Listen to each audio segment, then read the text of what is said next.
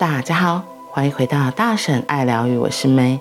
今天的陪伴心理学，我们要来说，如果一个小小自我介绍就让人安心，怎么开口说话可以拥有情感性的接触，可以让人家安心呢？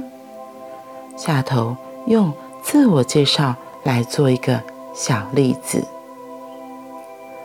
大家好，我是哈克，今年五十三岁，一九九六年在台中的一个小镇出生。我是一个乡下孩子，有时候很害羞，可是我很努力。我一路上都把握每一个机会，好好学习。我很爱打网球，很喜欢流汗的感觉。我喜欢歌唱、弹吉他。我有两个女儿，一个读台东女中，一个读军医中学。我一九九八年从美国念完生涯咨商硕士，回到台湾。我特别喜欢解梦和引导冥想。短短的一段话语，我们真心的。想办法，想着有没有机会，当自我介绍说完，对方就安心了一点点。情感性的接触，透过清楚、明显又外显的话语，让听者在心里自然又轻松的出现这样的声音：“哎，我也是哎，我也喜欢流汗，我喜欢。”做瑜伽，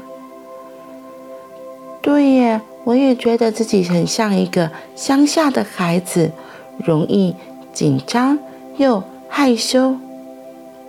哈克的女儿读高中，呵呵，我的儿子也正好读高中呢。这些心里头的，我也是，我也喜欢，我也觉得，看起来没有什么了不起，可是。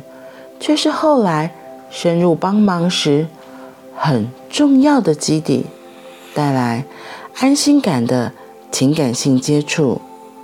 如果现在让你写一段五十个字的自我介绍，你会如何安排放进哪些话语？说不定可以带来安心的情感性接触呢。说不定。你可以试试看这个句型，我喜欢。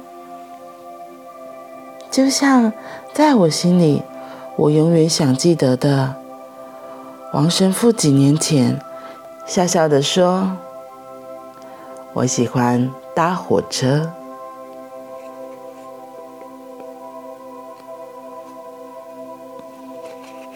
如果一个小小的自我介绍就让人安心。嗯，我们到一个陌生的环境，都特别容易觉得紧张，有点小焦虑，因为陌生感本来就不是我们熟悉的，我们本来就会觉得呃，有点点的小小的害怕。那怎么让这些东西慢慢的放下？因为有时候因为一些紧张害怕，我们不知不觉其实会穿起武装。戴上面具，这是很自然的一个自我保护的作用。可是，如果人跟人之间都戴着面具说话，其实就是很表浅的，没有办法碰触到心底。所以，今天哈克说，透过小小的自我介绍，就可以建立情感性的接触。他用“我喜欢”。那个我喜欢，就是哎，我跟你一样哎，我也是哎，对啊对啊，就是那种有共鸣的感觉，因为有共鸣，你觉得跟他一样有类似，其实那个距离就慢慢拉近了，而不是又隔着厚厚的墙、面具或伪装来说话。我觉得这个是非常不一样的。可是人跟人之间，真的有时候，就像我刚刚前面一开始说，因为。陌生不熟悉，本来就会这些防备的作用，这些自我保护的作用，都是很正常的。所以，怎么让别人可以靠近你？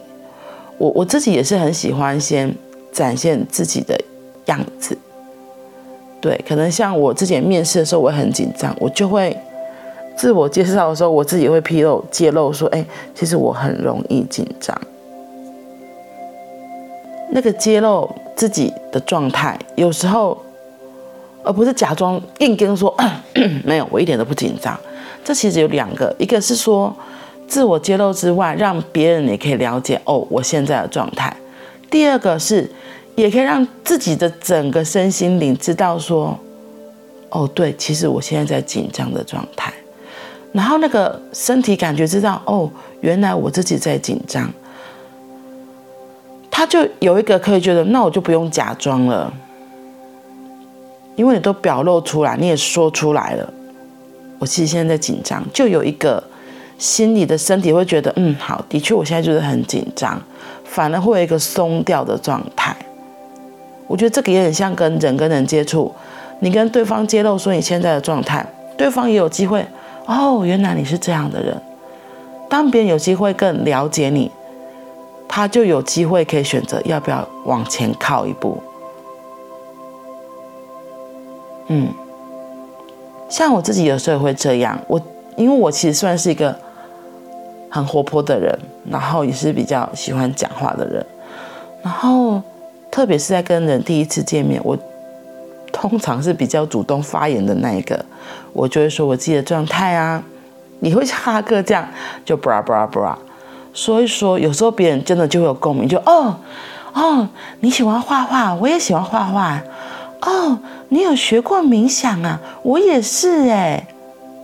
或者是哦，你会做瑜伽啊？哦，我也做过瑜伽哎。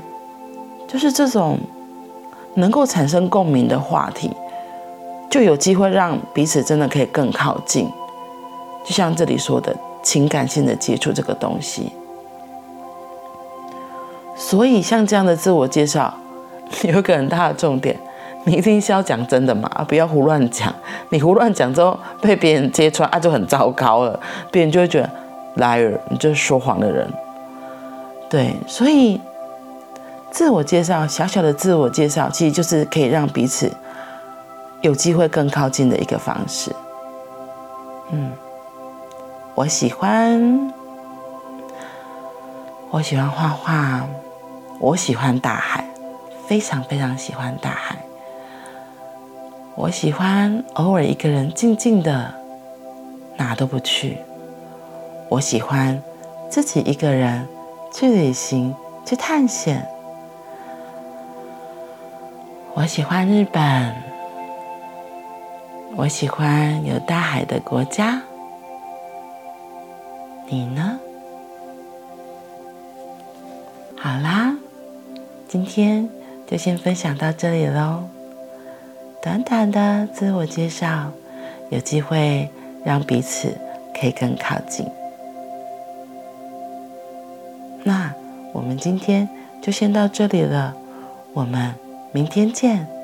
祝福大家今天星期三都有个愉快的小周末，拜拜。